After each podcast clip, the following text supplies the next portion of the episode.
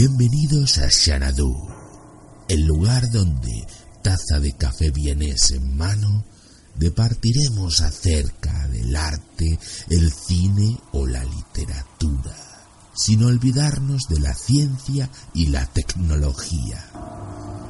Bienvenidos a esta conversación alfanumérica. Bienvenidos al hogar de Hearst y Kane.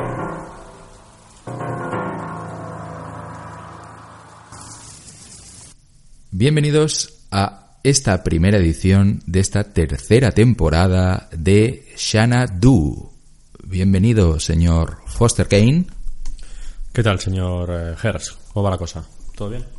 Pues muy bien, recién llegados de nuestro asueto veraniego, nuestras vacaciones, nuestro descanso merecido, después de, bueno, han sido bastante largos, ¿no? Pero yo creo que un par de meses nos hemos pegado bien, bien tranquilos. Pues sí, pues sí. Más o menos han sido un par de meses. Aquí, pues bueno, mm, relajándonos y dándole el asueto un poco. Y bien, bien. Y viajando y disfrutando de la vida. Y ya iremos contando algunas cosas que hemos hecho en, en episodios sucesivos. Pero hemos creído conveniente empezar este primer, esta primera edición de esta tercera temporada, tres años ya, como pasa el tiempo, ¿eh? ¿Se acuerda usted? Nuestro primer capítulo de Xanadu hace ya dos años, en esta misma mansión. Quiero recordar que hablábamos de fantasmas en el cine, la película Ghost. ¿Se acuerda usted de todo esto? Mm, sí, me acuerdo, pero ya no recordaba bien que era este programa el que empezamos, a- el de fantasmas, ¿no? Y el, y el de mito de Frankenstein, todo esto, ¿no? O, o- o no, o eso fue... Bueno, era más bien esta incongruencia que se ve siempre en, en los filmes, ¿no? De que cuando uno descubre que existe el más allá, en vez de preguntarse, bueno, ¿y por qué no me suicido? Me voy con mis seres queridos, pues siempre se establece una dinámica con el, muerto, ¿no? Con el finado, con el espíritu, conforme a, bueno, pues espero verte cuando yo me muera y demás, ¿no? Y, y nosotros nos preguntábamos, ¿y por qué se esperan? ¿Por qué no debaten con el espíritu si existe la posibilidad de suicidarse en ese mismo momento y irse al más allá? Porque una vez usted sabe que esta vida está de prestado y que la vida verdadera es la que viene luego porque es en el más allá y es eterna, mm, carece de sentido seguir adelante, ¿no? Sí, es verdad, eh, yo, yo, yo ahora me confundía con otro tipo, con un tema que un día tratamos también que era distinto a este. Es, es cierto, sí, ese fue el primer pro- programa y hace ya un tiempecito, sí. Ah, El Alzheimer que ya ataca. Somos personas ya provectas, ancianas, sabias también, pero tenemos mala memoria porque el tiempo no pasa en balde. Y han pasado ya, como decíamos, mm, bueno, dos años. Esta es la tercera temporada. La empezamos con la misma ilusión que empezábamos la primera. Y hemos pensado que como todavía tenemos que aclimatarnos a los rigores del trabajo, que estábamos tranquilamente en nuestras playas paradisíacas, pues vamos a empezar hablando de un tema bastante sencillo, bastante asequible, que es básicamente hablar de una serie que ambos hemos descubierto este verano. Una serie de anime, concretamente, venido a las tierras de Japón, que nos ha gustado bastante y creo que merece un pequeño programita, al menos de introducción a la serie. Introducción porque acaba de empezar, de hecho estamos en el capítulo 12, estamos viendo la serie a la vez que se, se emite en, en Japón. estamos en el décimo tercero, ¿eh?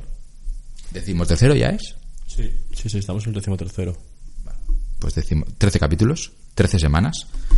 Con lo cual no hay mucho que contar sobre la serie, pero creemos que tiene mucho potencial y que eh, sintoniza bastante con el espíritu de Xanadu. La serie es nada más ni nada menos que Doctor Stone.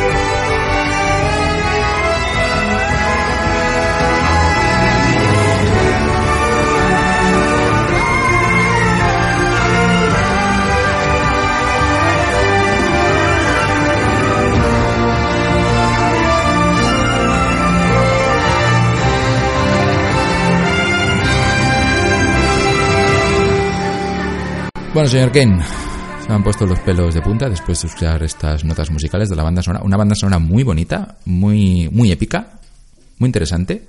Con, usted me decía, de hecho, un día que tenía como... Tiene como una inspiración céltica un poco, ¿no? Parece así de... como venía de Irlanda, ¿no? De tiendas allá... De, zonas allá de allá de los mares, ¿no? Un poco ahí por la zona irlandesa, ¿no? Así céltica, gaélica, no sé bien cómo, cómo describirlo. Sí, algunos, algunas notas tiene, tiene celtas. Pero no es una serie celta. De hecho, es una serie que transcurre en el Japón actual, al menos en los primeros compases de la serie, porque pocos minutos después daremos un salto de casi 4.000 años al futuro, o al pasado, según se mire. Bueno, para centrarnos un poco de qué trata Doctor Stone, si quiere usted, vamos a leer una pequeña sinopsis de lo que ocurre en, en esta maravillosa serie. Venga, vamos a leer la sinopsis de esta serie. Pues esto es el día que Taiju Oki, un adolescente fuerte pero algo parurdo, se decide por fin a, declarar su amor a Yuzuriha, Yuzuriha, sí. Es complicado de, pronunciar, sí. Sucede algo radical e inesperado. Un, eh, justo un segundo antes de, la declaración, causas desconocidas llevan al total de la humanidad a convertirse instantáneamente en piedra. Después de 3.689 años y 158 días, durante los que ha luchado por no perder la conciencia y desaparecer, Taiju finalmente emerge de la piedra y vuelve a la normalidad. Aunque solo eh, para descubrir que el resto de la humanidad jamás despertó de su sueño pétreo. Luego se entera de que su amigo Senku, un genio absoluto de vocación científica y mentalidad mucho más pragmática, también ha sobrevivido. Ahora su obligación rescatar a la gente y crear un nuevo mundo huyendo de la superstición y la magia y usando la única herramienta realmente poderosa, la ciencia. Y esta es la sinopsis. Bueno, se estarán preguntando ustedes, patricios oyentes, ¿qué hacemos hablando de un anime, de un shonen concretamente, es decir, un anime o un manga dirigido a, jóvenes? Adultos, adultos eh, hombres, además, ¿no? Bueno, mentira, adultos no, serían adolescentes, perdón, adolescentes hombres. Eso young adults. ¿Cómo, cómo dice? Young adults. Eh, pero, pero masculinos, varones en este caso, porque hay otro género que está dedicado específicamente a las lectoras, ¿no? ¿Usted conoce el nombre del, del género? Sí, diría shojo, algo así, shojo lo llaman. Shojo. Esto es shon, es decir, está dirigido a chicos, eh, normalmente chicos que van al instituto, y ustedes se preguntarán qué hacemos nosotros ya con los años que tenemos encima y ya peinando algunas canas, ¿qué hacemos viendo una serie dirigida al público juvenil bueno, pues básicamente no es la primera vez que nos pasa. De hecho, seguimos mm, diversas series dirigidas a jóvenes, como por ejemplo en su día Dead Note. Usted está, viendo actualmente, me consta también, Promised Neverland, ¿no? Sí, The Promised Neverland, creo que se llama. The Promised Neverland. En japonés le llaman así como Yakusoku no Neverland. No sé por qué se llama así, pero bueno, debe ser lo mismo, ¿no? Algo así como la promesa del del nunca jamás, ¿no? Sería algo así, ¿no? Sí, una clara referencia a Peter Pan, ¿no? Y el, y el reino de nunca jamás.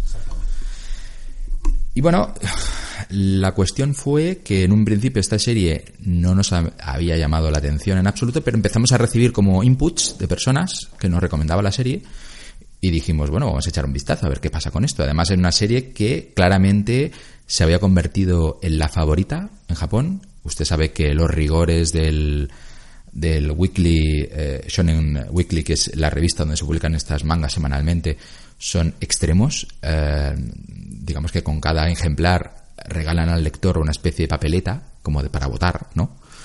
Donde la gente introduce notas a los diferentes capítulos de lo que le ha parecido. Pues a este le pongo un 7, a este le pongo un 6.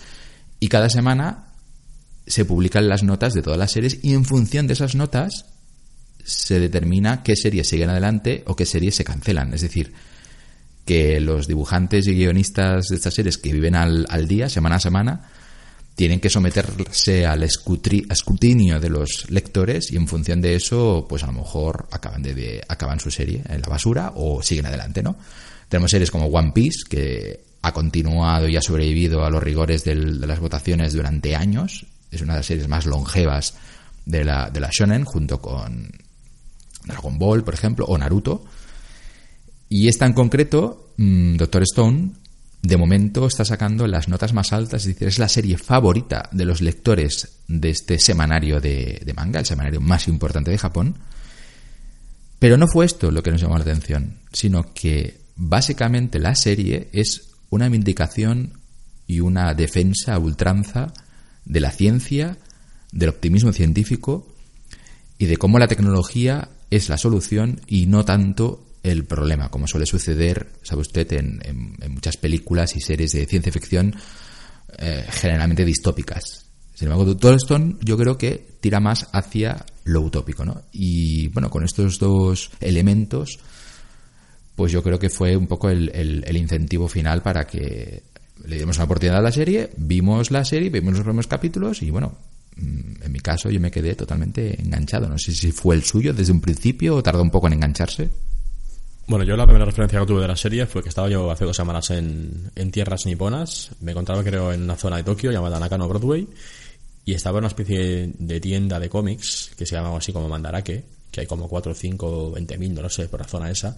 Y vi que había unos niños japoneses eh, que estaban aquí pues mirando un cómic y vi la portada del cómic y me llamó la atención porque veía como un personaje que tenía así como los pelos para arriba, estilo Son Gohan, cuando está ahí en nivel Super Garré, ¿no? Y pensé, ostras, esto es esto parece Dragon Ball. Parece un Dragon Ball así de segunda clase, algo así mediocre. Y eso, sin saberlo, fue la primera referencia que tuve de la serie esta. Y luego ya, cuando llegué otra vez a, aquí a las Españas, pues eh, ya usted ya me, ya me, explicó de la serie y yo até cabos, hilvané ya detalles y cosas y ya vi que lo que estaba viendo eh, era la primera referencia de la, de la serie, ¿no? Sin saber básicamente lo que estaba, lo que estaba viendo, ¿no? Simplemente pensaba que era eso, una serie de, de Dragon Ball así de segunda fila, una copia o así. Por el pelo este para arriba que lleva. Y, el de la portada era el Senku, ¿eh? ¿eh? obviamente. Y ya está. Y de momento, pues no. Ese fue mi primer contacto con la serie, sin saberlo, como lo comento. Y, y no sé. Y, hasta aquí, hasta aquí hemos llegado, que ya hemos visto ya el décimo tercero y estamos muy enganchados y me parece apasionante la, serie y, lo, y lo, que, aún queda por ver.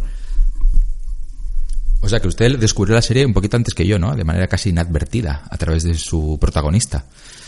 Yo fue un poquito más tarde, eh, me la recomendaron y, y, entonces empecé a mirar un tráiler por YouTube, eh, vi algunas imágenes y descubrí que, bueno, que me llamaba mucho la atención el personaje, porque iba vestido como de la edad de piedra, con una especie de, de tejido vasto, como la piel de un animal, pero escrito en la piel del animal, no sé si luego descubrimos que era en sangre, eh, está la fórmula de Einstein, ¿no? El, igual a mc al cuadrado.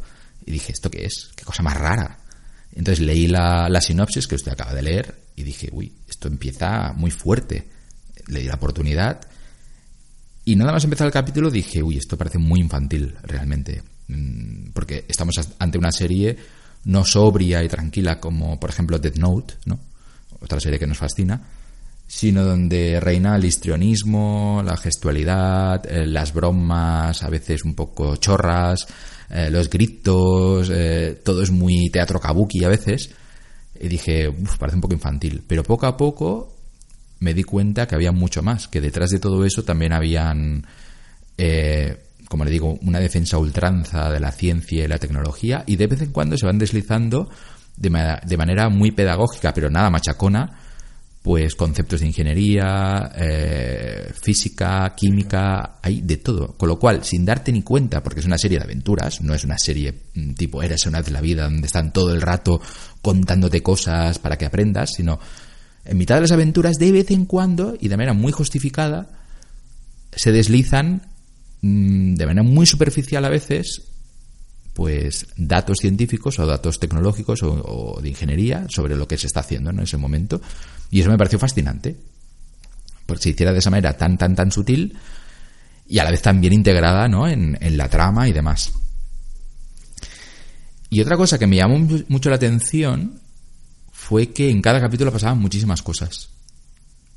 Solo cada capítulo son 20, 22 minutos y aún así hay capítulos donde se explican tantas cosas, hay tantos kilos de tuerca. Sobre todo el último, que usted también ha visto, por ejemplo.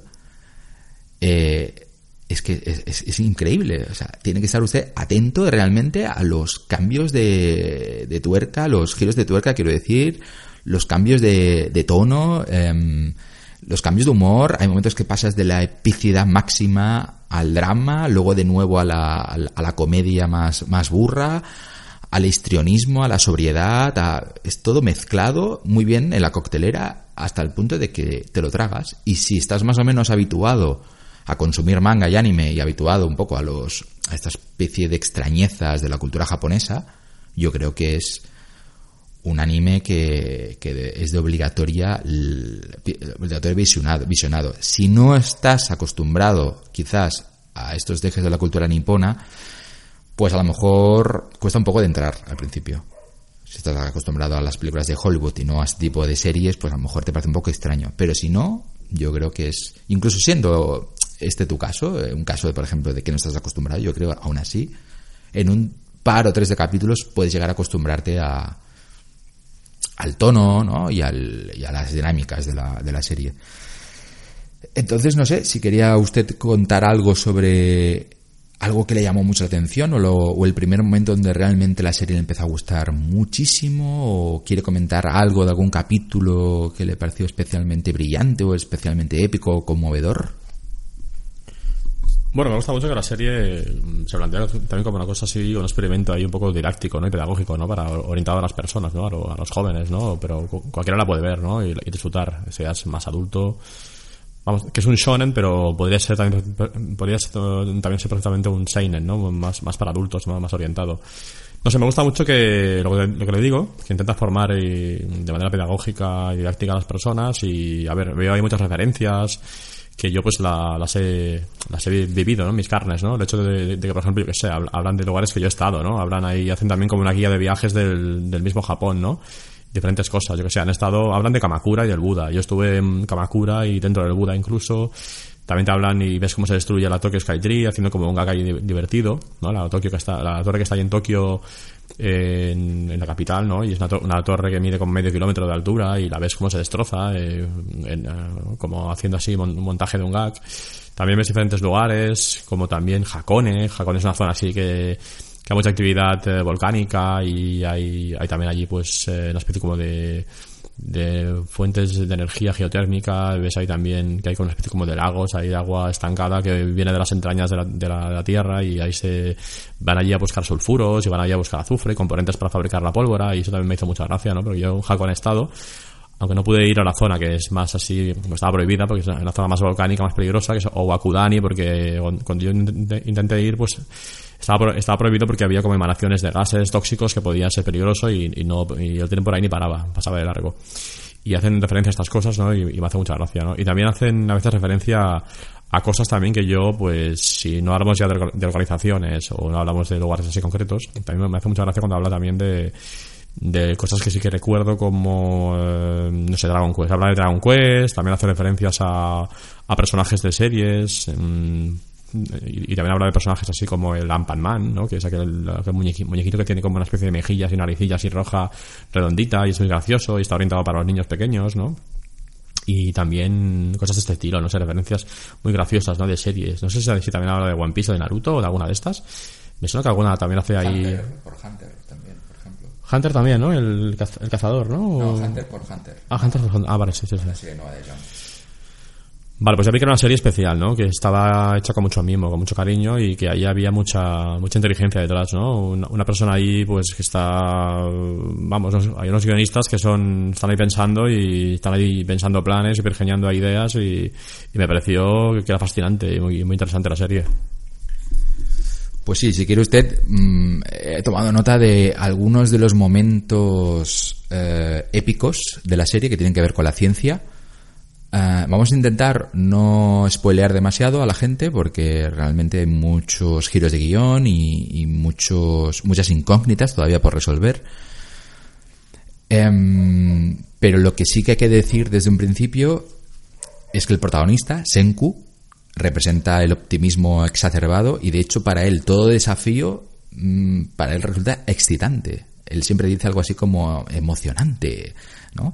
O 10.000%, mm, ¿no? Eh, utiliza mucho la expresión 10.000 millones... Eso, 10 millones por ciento, o 10.000 millones de veces. 10.000 millones por ciento no sé qué, o 10.000 millones de veces no sé cuánto.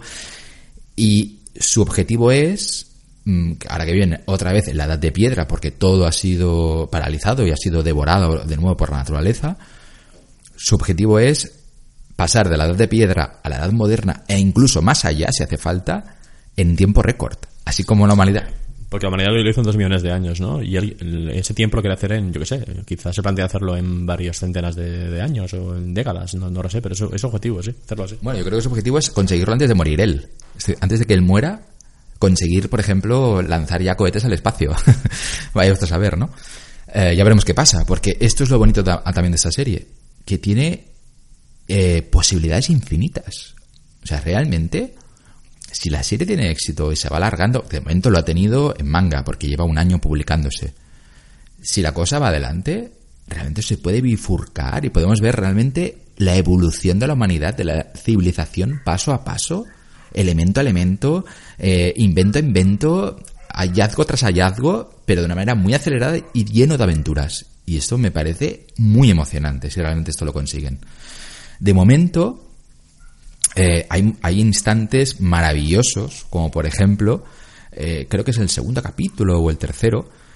Hay un momento que, bueno, eh, ya digo, sin entrar mucho en spoiler, Senku y, y Taiju, que es su mejor amigo, digamos, Taiju es un poco el, el musculitos pero más simplón y, y Senku es más débil pero más inteligente, se ven envueltos en, en, bueno una persecución con una con unos leones creo recordar o depredadores que es- son leones y como ven que no tienen fuerza suficiente para enfrentarse a él deciden eh, despetrificar eh, selectivamente a un tal Sukasa que es mm, un tipo muy fuerte ¿no? del instituto que creo que ganó hasta un premio como el primate más fuerte de Japón o algo así no sé por qué ese premio que es No me acuerdo, pero sí que llegan a plantearse si, si alguien despiertan, que igual es un psicópata, y al final despiertan a un psicópata, ¿no? Y, el, sen- y este tío, en su casa, es un poco un, un- le pasa a la vida, pero también a su vez se se la va a quitar más adelante, ¿no? Que es un peligro. Pero bueno. Claro, porque aquí es muy interesante porque se plantean incluso a nivel moral, eh, porque ellos han conseguido, digamos, la fórmula para despetrificar a la gente que está petrificada, que básicamente, para no liarnos demasiados, se, es, es producto de los excrementos de los murciélagos, ¿no? Concretamente del, tengo aquí apuntado, del ácido nítrico, ¿no? Bueno, ellos lo llaman, al- lo, lo llaman nital. Nital. Ni- nital, nital lo llaman, creo. Nital. Yo diría que lo llaman así. Bueno, es una fórmula que él consigue que, digamos que cuando lo, lo vierte sobre un- una de las estatuas, que antes fue un ser humano, pues se despetrifica y vuelve a la vida como si no hubiese pasado el tiempo. Encima es más complejo porque, por lo que me dedujo en la serie, sin hacer mucho spoiler, para poderlo hacer que despierte, esa persona de estar pensando, de estar como consciente dentro de la petrificación, pero de estar pensando. O sea, de estar- ha de mantenerse como una actividad cerebral, ¿no? Algo así entendí yo. Si no, no, no. No lo sé, ¿eh? no lo sé si eso es así. Porque sí que es cierto que nuestro protagonista, Senku, está consciente todo el rato y Taiju también, pero no sé si su casa, por ejemplo, también lo estaba. O la chica que luego despetrifican. No lo sé, no sé. Yo no, no demasiado en detalles. Y también estamos viéndolo en subtitulado bastante mal y tampoco está, queda muy claro. Pero bueno, lejos de eso, que no es demasiado importante, lo que más me impresionó es que reviven, como le digo, a su casa, que es un tipo fuerte, fortachón y tal, aunque es un poco psicópata y eugenésico en el sentido de que solo quiere revivir a gente joven y, y fuerte y que no vuelva a incurrir en los errores del pasado, es decir, que no se vuelva a sostener en la civilización, en la ciencia y la tecnología. Él opina que hay que volver a los bosques y a, a como éramos antes. Y también, y también elimina, elimina también a personajes que él cree que pueden ser perjudiciales para lo que él quiere fundar como una sociedad perfecta, como, en- como él entiende. No los elimina exactamente, sino simplemente rompe la estatua, con lo cual mm, nunca más podrá sobrevivir o podrá revivir esa persona ¿no? que, que está dentro. Eh, pues como le digo, una vez han revivido a, a su casa, hay un momento que su casa pues se mete en un, en un lago y atrapa unos cuantos peces con, con una lanza de madera, ¿no? Y empiezan a... Bueno, van a cocinarlos y lo que hace Senku es que antes de cocinarlos hace una especie de, de hoguera y los clava al lado y el humo de la hoguera empieza, digamos que empieza a, a envolver a estos pescados, ¿no? Y el Taiju le dice, ah, mola, si los asas cuando los acabas de pescar no se pudren aunque no tengamos nevera. Y entonces responde Senku, no, no, no los estoy asando. Usamos los aldehídos del humo, que son los que matan los microorganismos. Simplificando el lenguaje de los idiotas, los ahumamos. Es decir, que en cada momento, en cada acto, aprovecha el personaje para mm, deslizar pues, términos científicos, para qué sirve cada cosa, eh, por qué se está haciendo, etcétera, etcétera. Pero si esto le parece simple, poco después, de hecho, casi, casi al instante después, hay un momento que Senku dice que ha llegado el instante preciso en el cual se debe sintetizar el que él considera el, el primer y el más importante elemento para crear una civilización científica. Y Taiju le, dice, bueno, ¿qué es, ¿qué es, el smartphone? Dice, no, no, el smartphone no. Tenemos que empezar desde el principio. Lo más importante, antes de cualquier otra cosa, lo más importante, evidentemente después de haber creado fuego, que le ha costado mucho, por cierto, a, a Senku, es obtener carbonato cálcico, que en la serie dicen que es lo que se usa para marcar las líneas en las instalaciones deportivas. Y usted sabe que yo tengo una relación bastante amor-odio con el carbonato cálcico por un antiguo trabajo que tuve, tutelando una mina de carbonato cálcico. ¿No se acuerda usted ya de esos tiempos? Sí, me suena vagamente. Puede ser, sí. De hecho, yo siempre estaba cubierto ligeramente de una, de una película de carbonato cálcico que parece como cocaína. No era cocaína, era carbonato cálcico. Y esto es muy interesante porque obtienen este carbonato eh, convirtiendo en polvo eh, las conchas que se van encontrando en la playa. Claro, eh, Taiju le pregunté, ¿por qué es tan importante este polvo blanco? ¿Qué es lo que hace? Y el, el Senku le responde, es que tiene cuatro usos, cuatro usos fundamentales para sostener una civilización científica. Primer uso, agricultura. Elimina los iones de hidrógeno, reduciendo la acidez y mejorando la calidad de la tierra. Segundo uso, construcción. Cociéndolo y mezclándolo con arena, produces mortero, el hijo del cemento, para construir hornos y casas. Tercer uso, jabón. Y este es el uso más importante, creo yo.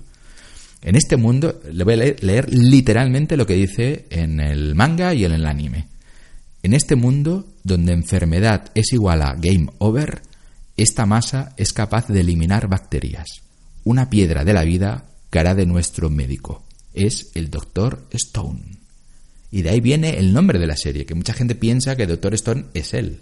No, no, el Doctor Stone es el carbonato cálcico, del cual producen jabón. Y luego hay un cuarto uso que no se menciona, porque eh, Senku sospecha que su casa no es trigo limpio y prefiere no desvelar este cuarto uso porque si lo desvela, eh, su casa tendría una ventaja táctica frente a ellos y eso es peligroso. De hecho, hay un momento que le pregunta, ¿pero no has dicho cuatro? Y solo has dicho tres.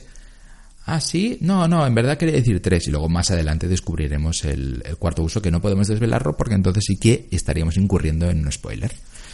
¿Qué le parecen estos ejemplos de... son maravillosos? O sea, usted está viendo una serie de aventuras y de repente le van deslizando todos estos datos sobre los usos de las sustancias químicas y demás, ¿no? Sí, sí, parece algo así, como, como decía antes, muy, muy, muy, pedagógico, muy didáctico. O sea, así sí que se da gusto aprender ciencia, ¿no? Y aprender, no sé, todo tipo de disciplinas. Y lo más sorprendente es que esto tenga éxito. Porque, como le digo, esto es un shonen totalmente atípico. Porque no solamente trata de cómo la ciencia es importante y es eh, casi es una religión en esta serie, realmente es muy exagerado. Cada capítulo se dicen frases épicas en relación a la ciencia. Cuando la ciencia, bueno, palidece en comparación a la magia, la hechicería, la superstición en todas las series de manga y en todas las series de, de anime donde lo importante es la magia. La ciencia es una especie de hermana bastarda de la magia. Aquí no, aquí siempre se dice que la ciencia es superior a la magia no solamente lanzan este mensaje, que es mmm, un poco fuera de lo común, ¿no? Con lo cual uno entendería que el público generalista no estaría preparado para él, sino que además en esta serie no hay batallas, no hay grandes batallas. Hay alguna escaramuza, alguna pelea cortita, pero en general es una serie donde no ocurre nada de todo esto y sin embargo resulta tan emocionante y tan épica como si viéramos una gran batalla. ¿No le dio esta sensación a usted también? Sí, esto no es, no es Dragon Ball, ni es One Piece, ni es tampoco Ataque a los Titanes, ¿no? Que son buenas series, pero, pero sí, sí, no, no hay aquí batallas que digas. La, la, serie, su éxito no se, no se fundamenta en, en, acción a ese nivel, ¿no? Hay otro, otro, otro atractivo, ¿no? Que es la, lo que la hace fascinante llamativa, la verdad es que sí. Las simples conversaciones, las emociones de los personajes, y ya le digo, y sobre todo los hallazgos, hallazgos científicos que parecen que que una vez hecho uno eh, o dos o tres, al cuarto ya no se va a emocionar. Y sin embargo, son tan hábiles los guionistas, en este caso el guionista, que es capaz de que, a pesar de que estás ya en la decimocuarta eh, eh, invención de Senku, aún así es, consigue incluso, y a mí me ha pasado, lo voy a confesar, consigue incluso que me emocione hasta el punto de casi llorar. Y de hecho me pasó en un capítulo bastante avanzado, que creo recordar que era el 9 o el 10, que es cuando descubren cómo hacer electricidad y, crean la primera bombilla, la bombilla de Edison un plano totalmente loco en el cual se ve desde, desde fuera de la Tierra Japón y de repente en mitad de la noche una luz que lo ilumina todo y la voz de Senku diciendo es, esto es el poder de la ciencia, ¿no? La luz, la luz de la ciencia que lo va a iluminar todo. Y hace 3.700 años que no había luz en la noche y ahora por fin la hay. Momento precioso con la música y demás. Y luego el último capítulo que vimos usted y yo, donde una persona que no, no tiene, tiene la visión borrosa, gracias al pulimiento de vidrios, le confeccionan unas, unas gafas y por primera vez puede ver la realidad eh, clara, ¿no? Y de hecho le dicen, estos son las gafas de la, eh, perdón, los ojos de la ciencia. Sí, sí, eso estuvo muy bien también, fue muy emotivo también. También te ponía los pelos como, como escarpias y era muy emocionante, muy emotivo, sí, sí.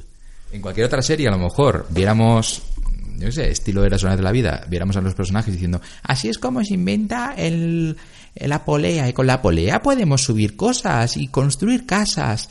Aquí no se limitan a hacer esto, a, digamos, enumerar eh, cómo funcionan las cosas, sino que se implican en la trama de manera muy emocional, muy bonita, hasta el punto de que cada hallazgo, por muy tonto que sea, aunque sean unas simples gafas, aunque sea una simple bombilla, es capaz de, a una persona lo suficientemente sensible o, amante de la ciencia, a sentir un terremoto emocional y, ponerse a llorar de la emoción. Es impresionante esta serie en ese, sentido. Y bueno, por eso he querido conveniente que había, hacía falta traerla a Xanadu, en esta primera edición de Xanadu. Y antes de terminarla, no sé si quiere usted añadir algo, algún tipo de comentario sobre la serie o sobre las esperanzas que tiene depositadas en, ella. Bueno, llevamos vistos ya unos 13 episodios, la verdad es que el tono lo mantiene. Se basa en el manga, supongo que está mucho más avanzado que la serie. Y no sé si llevan ya 13 volúmenes también, no sé cuántos, o 6 volúmenes, no sé cuántos llevan. Si sigue así, pues la verdad es que la cosa está es muy esperanzadora, ¿no? Sí que un punto negativo le podría sacar a la serie, se le puede sacar alguno, que va a hacer una serie fascinante, es el hecho de que el chico este, el Senku, el genio, pues sea tan tan genio, ¿no? Eso es un poquito una cosa que sacan, sacan un poquito de la manga, ¿no? Como un recurso aquí, una licencia poética o, o de estilo, no sé que sea tan genial y sea tan, tan superdotado y, y albergue allí toda una especie de, de, base de conocimiento casi infinito, ¿no? Y sin consultar libros y sin tener internet.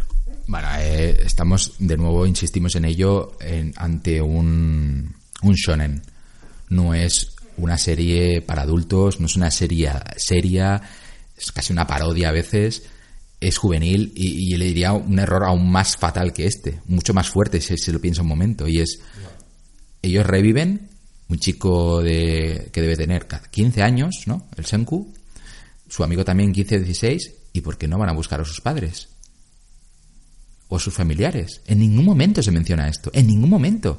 Pero es que ni, ni no, es que no los vayan a buscar, es que ni piensan en ellos. ¿Por qué? Porque los padres no tienen cabida en esta serie. Porque son gente adulta. Ellos están pensando en sus aventuras, en plan los Goonies.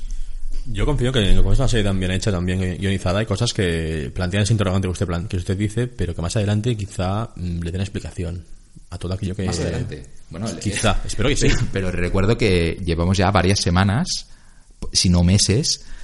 y no lo mencionan, ¿eh? usted no lo haya visto no, no, quiere decir que no haya pasado, ¿no? En algún momento que, la serie, pues, hay algún tipo de... ¿Cómo se dice esto cuando pasa el tiempo, no? Una, sí, más o menos. Quizá un flashback o quizá lo dan por, lo dan por sentado o, luego lo justificarán. No sé, como es una serie tan, tan, todo tan bien hecho como el, el, mecanismo de un reloj, ¿no? Igual todo encaja luego. Bueno, no ponga la mano en el fuego, puede ser que sea lo que usted diga, pero yo creo y apuesto más en a que es, bueno, simplemente es una serie donde tienen que pasar cosas y no pueden perder el tiempo demasiado en explicar algunos detalles porque si no se resentiría muchísimo el ritmo. Eh, eh, por ejemplo, a la hora de... Hay un capítulo maravilloso, muy divertido, que inventan el ramen, ¿no? Eh, para... el, ramen de, el ramen de mijo, que no de miso, el mijo, como un precursor de, lo que sería luego el ramen de miso que tanto nos gusta, ¿no? Claro. Y, y usted se pregunta, bueno, ¿cuánto tiempo han invertido en hacer esto? Bueno, lo explican Pero es que además, si se fija usted, no solamente inventan el ramen, sino que utilizan una especie de carricoche para venderlo con todo tipo de adornos, hechos de madera, no sé qué. Es decir, que todo eso requiere un tiempo que si fuera rigurosa la serie, a lo mejor han empleado seis meses solamente para crear el carricoche, para crear... ¿Y hacía falta hacer el carricoche o era suficiente con hacer el ramen? ¿Sabe usted? Sí, hace como las elipsis, ¿no? Y salta el tiempo y ya te da como a entender que es que eso haya ocurrido y... No, no, no, pero yo no me refiero tanto a la elipsis, sino si realmente lo que quieren es, es cocinar un ramen para seducir a la gente a través del paladar y hacer el ramen a lo mejor tardan tres meses, ¿Es necesario invertir un mes más de trabajo en construir un carricoche y los adornos y el letrero y todo esto? No. ¿Por qué? Porque no, no, no busca la rigurosidad en ese sentido. Lo que busca es la espectacularidad. Es una, es una serie muy ambigua y muy curiosa porque, por un lado, es poco rigurosa en cuanto a los caminos eh, que toman los personajes y estas elipsis y, y estas decisiones de, de pues a lo de crear un avalorio que no sirve para nada en ese momento dado y estás invirtiendo mucho tiempo y mucho esfuerzo en hacerlo. Y sin embargo, a la hora de presentar la ciencia básica en la que, en la que se fundamenta todo lo que hacen, sí que son rigurosos. Es, es, muy rigurosa la serie y a la vez es muy poco rigurosa. Y, y eso, más que un error, yo lo considero su, su, gran, su gran virtud. Porque si fuera rigurosa en todos los ámbitos, la serie no avanzaría. La serie sería muy aburrida. Pues imagínese usted que tienen que explicarlo todo y que tienen que hacer un ramen, pero el ramen simplemente es una cosa muy simple y no pueden hacer un poco la payasada esa de ir con el carricoche y demás, que es lo divertido.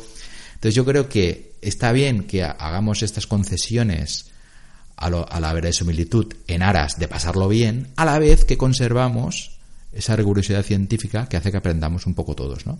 Yo creo que es lo bonito de la serie y han sabido cocinarlo muy bien, nunca mejor dicho. Bien, bien.